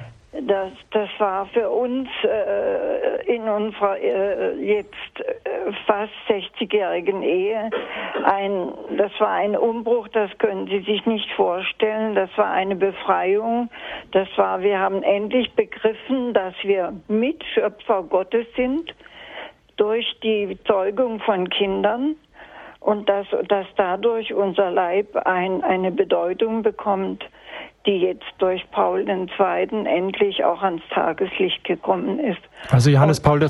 hat auch ihre Ehe in ein völlig neues Licht gerückt. In ein völlig neues Licht. Und wir danken dafür und wir, wir beten weiter und wir freuen uns, wenn er, wenn er heilig und selig gesprochen wird. Ich danke Ihnen sehr für dieses bewegende Zeugnis. Einen herzlichen Gruß. Dankeschön. Behüt Sie Gott. Behüt Sie Gott. Aus München ist uns wieder eine Hörerin zugeschaltet. Hallo, grüß Sie. Äh, grüß Gott. Ähm, ich habe eine Verständnisfrage. Ähm, bei dieser äh, Einladung äh, abzudanken oder de, das Amt das einfach das, ja. Die haben berufen auf Celestin den Fünften oder so, glaube ich. Und ähm, der Papst hat gesagt zu dieser Aufforderung oder Einladung, äh, sein Amt ab, aufzugeben, er hat gesagt, ist Christus vom Kreuz abgestiegen? Ich danke Ihnen für diesen Aspekt. Und dann habe ich ein ganz kurzes Gebet von ihm, was für mich ein Zeitbombe war. Er hat gesagt, ich, ich tendiere zur Mutlosigkeit. Er hat gesagt, steh auf, der du enttäuscht bist. Steh auf, der du keine Hoffnung mehr hast. Steh, steh auf, der du leidest. Steh auf, dem es dir scheint, dass das Leben dir viel verweigert hat. Steh auf, denn Christus hat dir seine Liebe gezeigt und hat für dich die Verwirklichung einer unerhofften möglichen bereit, Möglichkeit bereit. Steh auf und geh. Dieses Gebet hat, äh, hat mich geheilt. danke. Ich danke Ihnen für das bewegende Zeugnis. Herzlichen Dank. Liebe Hörerinnen und Hörer von Radio Horeb, Sie merken, dass ja Johannes Paul II. in mehrere Leben Zeitbomben hineingeworfen hat und dass er wirklich Ehen in neuem Licht äh, beleuchtet. Das gerade eben gesprochene Steh auf und geh. Herr Kiesler, was Sie jetzt so gehört haben von den Hörern, die sich gemeldet haben, bei allen eigentlich die große Freude, dass er bald selig gesprochen wird. Das Santo Subito ist also nicht ungehört verhallt. Ähm, wie ist denn das? Ist nicht die Seligsprechung eines Papstes, da wo ich herkomme aus dem Schwabenland, sagt man, hat es nicht der Geschmäckle?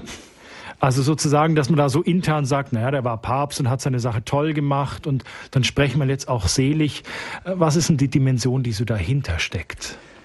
Ähm, in der Tat gibt es durchaus ernstzunehmende Beobachter, die sagen, und ich kann das Argument hier jetzt auch nicht völlig entkräften, ähm, die sagen, ähm, Päpste sollte man eigentlich prinzipiell nicht heilig oder selig sprechen. Warum nicht? Was sagen die? Naja, weil ein Papst ist ja gewählt durch das Konklave und damit durch den Heiligen Geist. Der ist also gewissermaßen qua Amt selig oder heilig, weil er ja sich nicht einem menschlichen, sondern einem göttlichen Ratschluss verdankt. Insofern braucht es nicht jetzt nachträglich noch einmal die Bestätigung, dass dieser göttliche Ratschluss dann besonders gelungen war. Also wir können jetzt ja schlecht sagen, ähm, ja, da war der Heilige Geist halt mal abwesend und jetzt müssen wir nachträglich nochmal feststellen, es war, ist alles gut gelaufen. Ähm, insofern würde ich auch sagen, ähm, es nimmt dem Erbe nichts an, an Fruchtbarkeit, wenn er nicht jetzt oder nicht sofort oder erst später oder gar nicht selig gesprochen werde. Das der Meinung bin ich durchaus. Ähm, andererseits heißt ja Seligsprechung nicht, dass wir jetzt, und das wäre ja in der Tat anmaßend, ein 26-jähriges äh, Pontifikat für makellos erklären. Das war es selbstverständlich nicht. Wie kann das sein? Es gibt auch Sachen, die ihm missglückt sind, das wissen wir. Beispielsweise war er wohl in seiner Begeisterung für neue geistliche Bewegungen auch etwas unkritisch manchmal. Wir haben ja die schrecklichen Enthüllungen um die Legionäre Christi alle noch vor Augen. Aber das ist ja nicht die Aussage einer Seligsprechung, dass man also sagt, hier, das ist der TÜV auf einem tollen Pontifikat, Häkchen dran. Nein. Das heißt, ihr, hier hat jemand auf ganz besondere Weise ähm, dem christlichen Auftrag Genüge getan. Hier zeigt man also an als Gemeinschaft der Glaubenden die feste Überzeugung, dass der Weg in den Himmel offen ist, dass er offen ist in ganz besonderer Weise für diesen Menschen, für den man eine besondere Dankbarkeit empfindet und dass eben der Weg, wie wir es ja als Christen eigentlich immer glauben sollten, zwischen Erde und Himmel keine Einbahnstraße ist, sondern dass es dort also eine Wechselbeziehung gibt, also eine Kommunikation. Man nennt das eben dann Gebete. Insofern ist die Aussage, ähm, so schreibe ich das auch, einer Seligsprechung natürlich zunächst einmal, die Welt ist nicht genug und der Himmel ist offen und in ganz besonderer, verdichteter Weise eben für diesen, ähm, wie Benedikt XVI. immer sagt, ähm, Diener Gottes Johannes Paul II. Also es geht um das, was er an glaubwürdiger, vorbildlicher, christlicher Seinsweise gebracht hat. Es geht nicht um den TÜV-Stempel für ein Pontifikat und dass er vielfältige Impulse gelegt hat, politische, aber vor allen Dingen auch geistig-spirituelle Art, daran kann es keinen Zweifel geben. Und von den Hörerinnen eben, ganz kurz noch fand ich es interessant, dass die, die eine Dame sagte, nah bei den Menschen und die andere Frau sagte Christusliebe. Und ich denke, das ist natürlich letzten Endes, wenn man so will, das Geheimnis jeder gelungenen christlichen Existenz, dass das eben undurchtrennbar ist, die Liebe zu Christus und jene zu den Menschen. Frau Lerchel aus München, hallo, grüß Sie. Ja, grüß Gott. Ich hatte leider nie die Gelegenheit, Papst Johannes Paul II. persönlich kennenzulernen. Aber alles, was ich von ihm äh, gelesen oder am Fernsehen gesehen habe, das hat mich dermaßen beeindruckt. Und ich war auch schon ein paar Mal in Rom an seinem Grab. Und ich muss sagen, da geht eine, ein Vertrauen oder eine Gnade davor aus, wenn man da vor diesem Grab steht und betet. Das ist unglaublich. Und dann bin ich ihm auch sehr dankbar, dass er das Fest des barmherzigen Jesus eingeführt hat. Und eben auch diesen äh, Barmherzigkeitsrosenkranz ist durch ihn bekannt geworden. Das ist ein Trost für die Sterbenden, für kranke und arme Leute, äh, wenn man weiß, dass dieser Rosenkranz so viel bewirkt und so viel Gnaden in sich hat. Und äh, ich freue mich schon wieder, wenn ich das nächste Mal nach Rom fahren kann. Ich hoffe, ich komme noch einmal hin, damit ich an seinem Grab sein kann. Frau Lerchel, was, wie fühlt sich das an, wenn Sie da am Grab sind? Was, wie, ich, wie, wie würden Sie diese nicht. Gefühle man, man, beschreiben? Man kann, man kann da beten, da, äh, da kommen einem so gute Gedanken und, und, und ein Vertrauen, der hilft da bestimmt und, und ich bin nicht umsonst da und also äh, und äh, auch die anderen Leute äh, stehen Schlangen an, wenn man an dieses Grab will. Die sind alle so ergriffen davon. X Zettel und Blumen wird alles auf das Grab geworfen. Also der Himmel, der Himmel ist ein Stück weit offen an der Stelle, oder? Ja, das könnte man sagen, dass der Himmel ein Stück weit offen ist. Frau Lerchel, ich danke Ihnen für dieses Zeugnis und äh, kommen Sie bald wieder nach Rom ja, und fahren Sie noch ein paar Mal hin. Alles Gute, viel Segen für Sie. Dankeschön. Aus Neviges begrüße ich Frau Laumann. Hallo. Ja, guten Abend, Herr Kiesler. Ähm, es ist Folgendes. Ich möchte gerne ein Zeugnis abgeben. Und zwar, ich kann dankbaren Herzens sagen, dass mir Papst Johannes Paul II. in manchen Anliegen sehr geholfen hat. Und ich habe ganz großes Vertrauen zu ihm. Und was ich sehr an ihm schätze, ist, dass er für die alten und kranken Menschen und auch die Entrechteten und Verfolgten immer so viel Liebe gezeigt hat. Und ein besonderes Bild, was mich sehr angesprochen hat, das ist, als er bei der Mutter Kalk äh, Teresa von Kalkutta im Sterbehaus gewesen ist. Mit welcher Liebe, das sieht man auf diesem Bild, mit welcher Liebe er die Kranken und die Leprakranken so umarmt hat. Also das hat mich sehr erschüttert und ich habe also ganz großes Vertrauen zu ihm und ich freue mich sehr, dass er selig gesprochen wird. Zumal auch ich am selben Tage wie er am 18. Mai Geburtstag habe und dadurch ist er mir besonders ans Herz gewachsen. Fahren Sie nach Rom, Frau Laumann? Nein, ich kann leider nicht gesundheitlich nicht nach Rom fahren, aber ich werde es hier am, ich darf auch keinen Fernsehen haben, wegen ich habe einen Tumor im Kopf und ähm, aber ich kann es am Radio wird ja in Radio Horeb übertragen und da freue ich mich sehr. Sehr schön. Ja, und ich danke auch, dass Sie jetzt diese Sendung gemacht haben, noch einmal alles so erklärt haben und so. Also ich bin ganz glücklich mit Papst Johannes Paul II. Vielen Dank für ja. Ihr Zeugnis und Gottes Segen und Gesundheit für ja, Sie. Ja, danke Ihnen auch. Alles Gute, ja? Danke. Wiederhören. Ja, der Herr Kissler, der kann das wirklich Sachen schön erklären. Frau Orlowski, hallo, grüß Sie. Ja, grüß Gott, ich bin im siebten Himmel, dass der Papst der selig gesprochen wird. Das war für mich größter Wunsch und ich habe auch viel, viel gebetet, dass er bald selig gesprochen wird und dieser Traum in Erfüllung geht und dass einfach ein neue Freude haben auch äh, im Himmel und auch auf die Erde. Und, und die zweite ist die Schönheit, dass eben auch vor der Barmherzigkeitssonntag das äh, geschehen ist, wird. Und ich finde das ganz toll. Und ich habe auch fast begegnet bei der äh, Audienz im Raum und dann auch äh, in Paris bei der Jugendtreffen.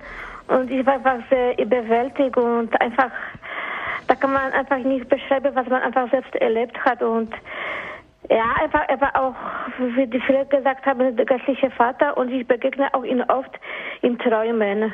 Und ich finde einfach, dass einfach, er ist wirklich äh, selig, obwohl es doch nicht selig, aber er ist einfach da, auch gegenwärtig. Ja, und einfach, ich bin einfach sehr dankbar. Und ich werde einfach weiterhin beten, dass einfach alles gut geht, nach Gottes Willen. Herzlichen Dank, Frau Orlowski, für dieses Zeugnis. Bitte ich wünsche schön. weiterhin gute Träume. Ja, danke schön. Herr Kissler, die Anrufe, die jetzt so gekommen sind von den Hörerinnen und Hörern, da steht der Himmel offen irgendwie. Jetzt äh, er erscheint einer Hörerin im Traum. Sie fühlen sich einfach geborgen. Die Hörerin, die am Grab steht, die uns das beschreibt. Und ich erinnere mich, wir haben jetzt in der Musikpause vorhin drüber gesprochen, Herr Kissler, ähm, was das wohl war, ähm, was den Papst so sicher gemacht hat, dass er, äh, nachdem sein Vorgänger nach 30 Tagen gestorben ist, Johannes Paul I., der Papst der 30 Tage, was bitteschön hat Johannes Paul II. so sicher gemacht, dass er, ich meine, er ist 78 gewählt worden, dass er die nächsten 22 Jahre bis zur Jahrtausendwende überhaupt noch lebt. Ich meine, das ist ja äh, mystisch, das ist ja, ja, was, Er, er, war ja auch ein Mystiker, das wissen wir. Er war also auch vor, vor seinem polnischen Hintergrund ähm, für, für mystische Erfahrungen ähm, sehr offen, hat ja auch ähm, Theaterstücke geschrieben. Der Laden des Goldschmieds zum Beispiel ist zum Beispiel auch ver verfilmt worden durch den polnischen Regisseur Krzysztof Zanussi. Ähm, Hiob war ein anderes Stück, Jeremia ein, ein drittes. Und auch dort geht es um auch um mystische Erfahrungen. Also er war auch ein Mystiker. Das, das dürfen wir nicht gering schätzen. Er war äh, Christuszentriert, er war marianisch inspiriert, er war ein Mystiker und er hatte natürlich letzten Endes auch ähm, obwohl, ich habe es ja eben schon gesagt, ihm natürlich nicht, nicht alles ähm, geglückt ist und er auch Scheitern hat und auch gerade diesen Kampf ähm, gegen die verkürzte Lehre, muss man natürlich sagen, den hat er an vielen Stellen auch, gerade wenn wir in Deutschland schauen, leider verloren. Den müssten wir heute nochmal angehen, diesen Kampf. Und dennoch war natürlich un, unüberwindbar, nicht zu Schanden zu machen, dieses große diese große Gabe, für die ich jetzt kein besseres Wort habe, als Gottvertrauen. Dass man sich also wirklich hinstellt und sagen, Gut, ich weiß nicht, ob ich jetzt persönlich das sein werde, der denn in 22 Jahren diese deine Kirche über die Schwelle des Jahrtausends führen wird. Aber ich weiß, ich habe die feste Überzeugung, dass mir heute dieser Auftrag übergeben worden ist. Also es war wirklich ein großes Geschichts-, fast schon Sendungsbewusstsein. Und wenn denn ich es nicht sein werde, dann wird es ein anderer tun. Aber es wird alles, da sind wir wieder bei dem, bei dem Wort aus der ersten Enzyklika, ähm, Christus als Herr von Kosmos und Geschichte. Es ist alles in einer guten Weise vorherbestimmt. Vorherbestimmung, Herr Kissler, jetzt mal von Christ zu Christ. Glauben Sie, dass nur Päpste einen Auftrag von Gott kriegen oder haben Sie und ich auch einen Auftrag? Na, jeder Mensch hat natürlich einen Auftrag hienieden und ähm, man muss sich ja, man muss sich ja nur um, umschauen, umhören bei den wahrhaft zugegen sein bei den Sakramenten oder eben die Bibel lesen oder am besten beides. Und auch durch andere Menschen bekommt man ja auch Botschaften, ohne dieses Wort überstrapazieren zu wollen. Also ich bin jetzt nicht der Meinung, dass wir jeden einzelnen Fingerzeig auf göttliche Kniffe hin abfragen sollten. Aber es ist doch ganz klar, dass wir in vielen Situationen jeden Tag sind, in denen einigermaßen klar ist, was jetzt in dieser Situation gut wäre und was jetzt in dieser Situation schlecht wäre. Und ich glaube, wir, wir alle entscheiden uns natürlich nicht immer für das Gute, weil wir natürlich auch oft in Kontexten sind, die es uns äh, leicht machen, feige zu sein und vielleicht schwer machen, mutig zu sein, sei es im Alltag, sei es im Beruf, sei es in der Beziehung, in der Erziehung, wo auch immer. Aber ich glaube, letzten Endes ähm, haben wir doch alle einen Kompass in uns und Johannes Paul II. sagt eben, habt Mut, euch auf diesen Kompass auch zu verlassen. Ihr werdet dann vielleicht ähm, Erfahrungen machen, die zunächst einmal nicht nur schön sein werden. Ihr werdet vielleicht auch mal in Einsamkeiten gestoßen werden, vielleicht auch Widerstände haben. Aber alles in allem müsst ihr diesem Kompass gehorchen. Frau Annemarie aus Meppen, hallo, grüß Sie. Grüß Gott. Ich möchte mal kurz Zeugnis abgeben. Ich bin eine sehr alte Frau und auch noch wohl ein bisschen aufgeregt.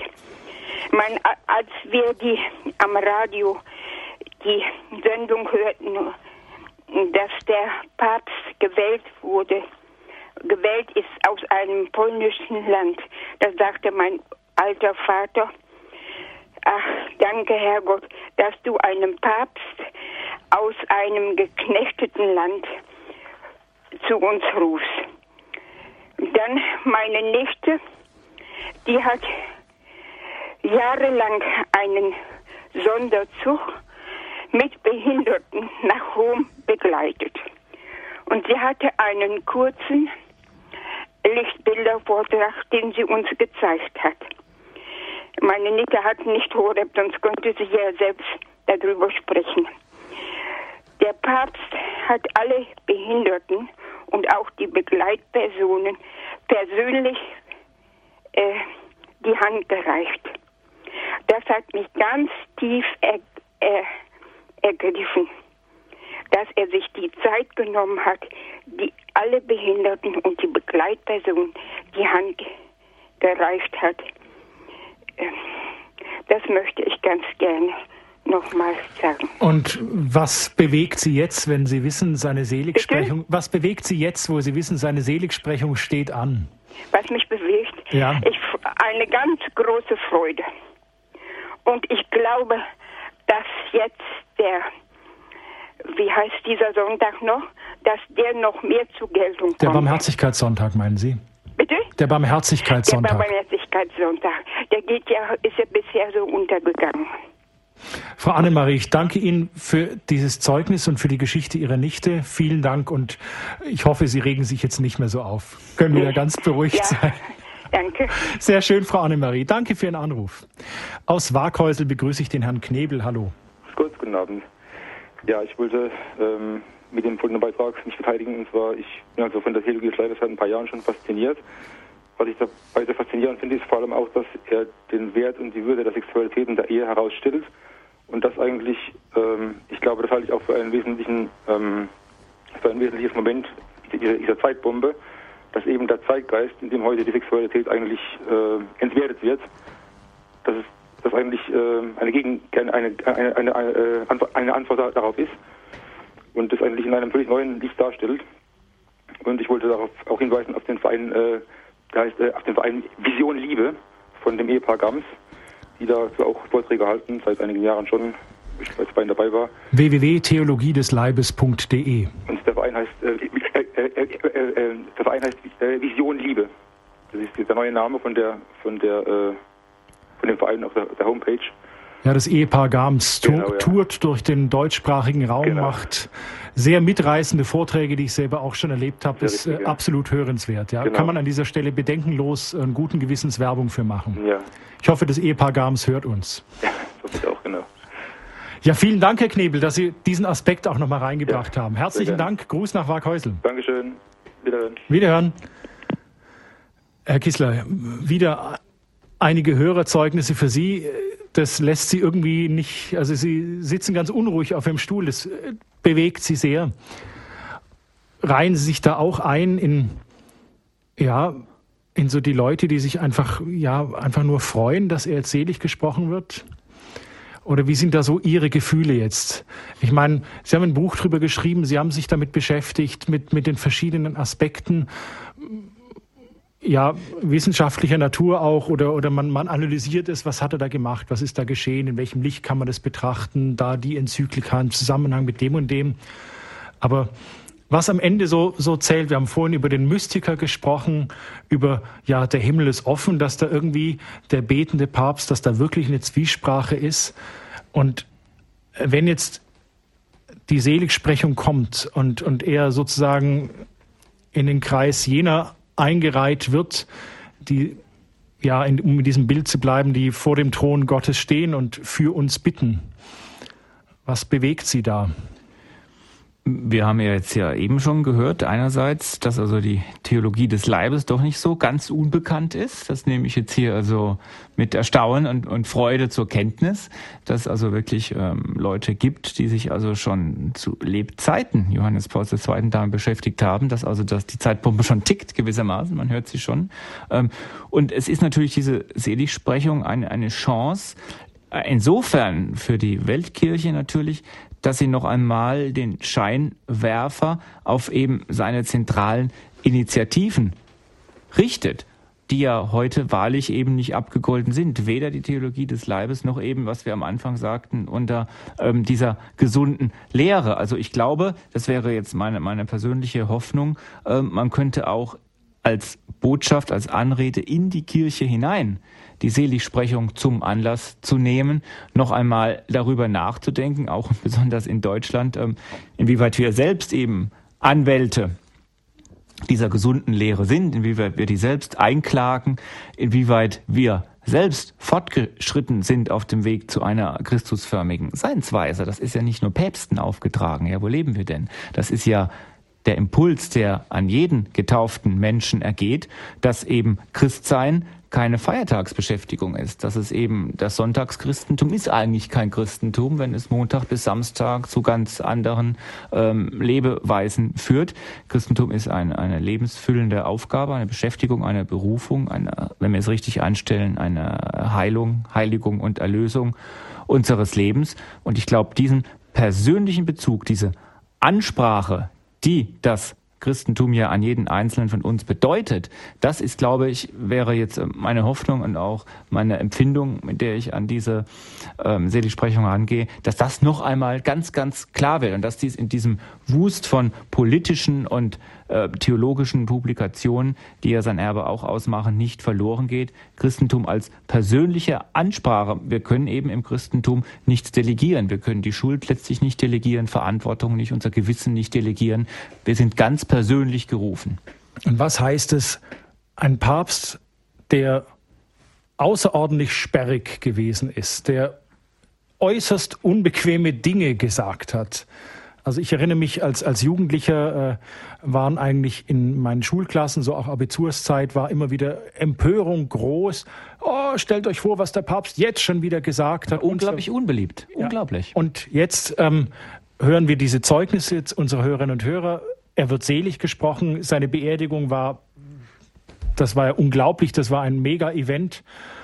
Was heißt denn das jetzt letztlich? Der, der, über den sich alle wahnsinnig aufgeregt haben, der wird jetzt selig gesprochen. Ja, das heißt, dass wir uns alle ähm, ermutigend, ermutigend daran erinnern können und beruhigen können, dass eben diese öffentlichen Aufgeregtheiten oft wenig zu tun haben mit der Substanz einer Sache. Es kann sehr wohl in der Breite wie in der Tiefe eine unglaublich positive Wirkung, eine nachhaltige Wirkung geben und dennoch an der Oberfläche hat man den Eindruck, nur Aufregung, Unverständnis, Wut und Zorn. Also das muss man immer auseinanderhalten und auch gerade beim letzten Jahr, in dem ja auch nicht nicht alles jetzt rundherum ähm, optimal gelaufen ist in der öffentlichen Darstellung der Kirche, weiß man auch nie, was gerade in diesen Jahren vielleicht auch an Grundstöcken gelegt worden ist für die Heiligen und Seligen kommender Generationen. Das wissen wir nicht. Das wissen wir alles nur Subspecie Eternitanis, also im Lichtschein der Ewigkeit. Und das kann uns dann, da bin ich wieder beim Eingangsstichwort, selbst jene mutige Gelassenheit geben, die auch als Überschrift über dem Pontifikat Johannes Pauls II. stehen kann. Mutige Gelassenheit, weil eben die Aufgeregtheiten des Tages oft auch schon beim Tagesausgang vergessen sind. Und dass das, was wirklich nachhaltig ist, das, was wirklich unserer Seele frommt, sich abseits dieser Aufgeregtheiten ereignet. Letzte Hörerin für heute, Frau Lauer aus Marburg. Ich grüße Sie.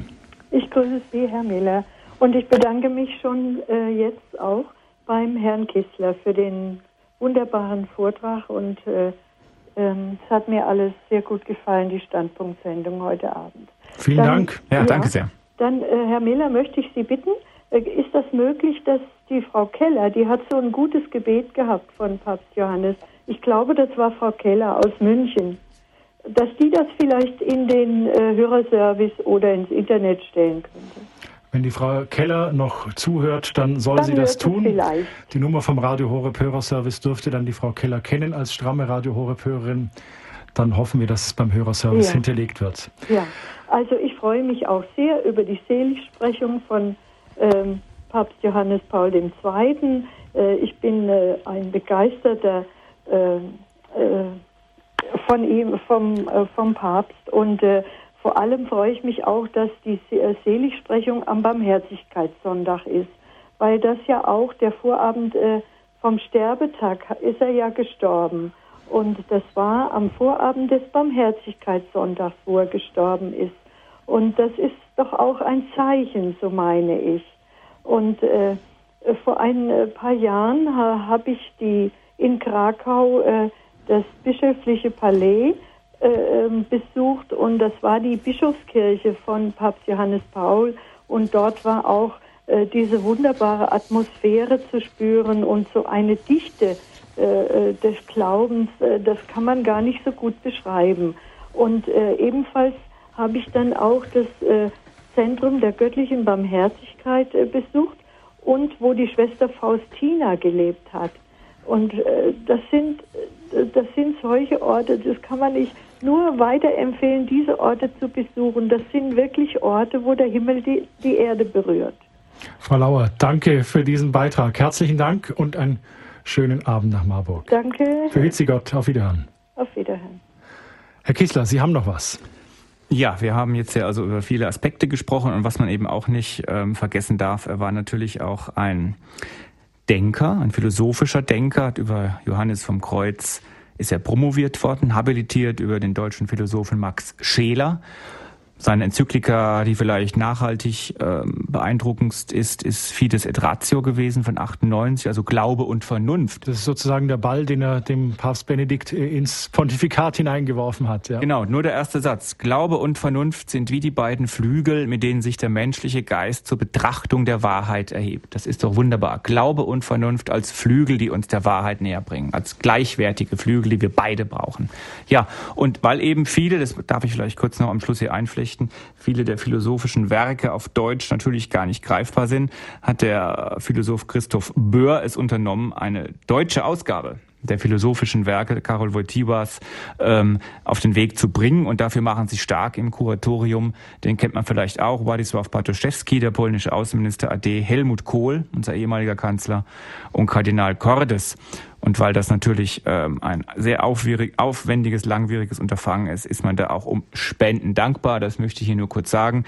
Die renommierte Kommission für Zeitgeschichte in Köln wird das also unternehmen. Und wenn Sie meinen, das ist doch eigentlich eine sinnvolle Sache für die deutsche Werkausgabe von Wojtyła etwas zu tun, dann können Sie hier, und damit ist das, dieser Satz dann schon beendet, die Kontonummer für eine Spende erfragen. Fides et ratio, also das Glaube und Vernunft sich nur zu einer Wahrheit aufschwingen, ist, glaube ich, eine tröstende Botschaft, die wir uns heute auch immer wieder vergewissern möchten. Wer also wirklich meint, mit einer rein diesseitigen Vernunft zu den höchsten zu den höchsten Geheimnissen und Wahrheiten aufsteigen zu können, der wird abstürzen. Und wer aber auch auf eine unvernünftige Weise meint, den Glauben praktizieren zu wollen, der wird eben auch scheitern. Das gehört beides zusammen. Und das ist, glaube ich, ein, eine Botschaft, mit der wir heute auch noch sehr viel anfangen können, weil es eben zeigt, dass wir als Mensch ganzheitlich zur Wahrheit berufen sind. Es gibt nicht viele verschiedene Wahrheiten. Wir sind nicht schizophren als Mensch. Gott war auch nicht schizophren, dass er viele verschiedene Wahrheiten geschaffen hätte. Wo sind Sie am 1. Mai? Ich habe mir lange überlegt, ob ich am 1. Mai in Rom sein soll. Ich hätte da vermutlich auch die Möglichkeit gehabt. Da bin ich etwas zurückgeschreckt vor den Millionen, ja. vor den Millionen, die man dort erwartet. Ähm, vermutlich werde ich es also ähm, von zu Hause aus verfolgen. Ich kann nicht ganz ausschließen, dass mich kurzfristig dann doch noch das Reisefieber packt. Wir werden sehen. Ich habe kürzlich den Regens des Priesterseminares in Augsburg getroffen und die veranstalten ein Public Viewing in deren Priesterseminar, da dieses Seminar das einzige Priesterseminar weltweit ist, das von Papst Johannes Paul II. eingesegnet wurde. Also es gibt sogar, ja, wie beim Sommermärchen in Deutschland, gibt es auch das Public Viewing für die Seligsprechung von Papst Johannes Paul II. Also es ist ein Ereignis, das einen unglaublichen Nachhall hat. Liebe Hörerinnen und Hörer, vielen Dank, dass Sie uns haben teilhaben lassen an ja, den Zeitbomben, die Johannes Paul II. in ihrem Leben gezündet hat, wo, wo, wo wirklich Dinge sich verändert haben, wo ja, ich habe immer noch das Bild vor Augen, was die eine Hörerin sozusagen uns skizziert hat, dass sie am Grab des bald Seligen steht und das Gefühl hat, ja, da ist der Himmel einfach offen. Vielen Dank an die Hörerinnen und Hörer vielen Dank an Alexander Kissler, dass er hier bei uns im Studio gewesen ist, dass er uns das wirklich ganz toll und fein nachvollziehbar ausgebreitet hat. Sein Buch Der Jahrhundertpapst, seliger Johannes Paul II. Wer die Bezugsquellen wissen will, äh, beim Radio Horeb Hörerservice oder einfach Padloch Verlag Alexander Kissler, der Jahrhundertpapst. Da gibt's nur ein Buch. Liebe Hörerinnen und Hörer, eine Aufzeichnung dieser Sendung können Sie sich beim Radio Horeb CD-Dienst telefonisch bestellen unter der Rufnummer 08323 967 5120 oder übers Internet von der Website von Radio Horeb www.horeb.org. Den Radio Horeb Hörerservice, den erreichen Sie unter der 08323 967 5110. Dort haben wir auch die Kontonummer hinterlegt für diejenigen Hörerinnen und Hörer, die sich für die Spende äh, der Übersetzung seiner philosophischen Schriften interessieren. Das ist auch dort beim Hörerservice hinterlegt oder www.horeb.org. Ich bedanke mich bei meiner Kollegin Gabriele Lemmenfelkes, die die Höreranrufe entgegengenommen hat, die die Regie so souverän gefahren hat. Vielen Dank, Gabriele. Und Ihnen, liebe Hörerinnen und Hörer, eine gute und gesegnete Nacht. Es verabschiedet sich Dominik Miller.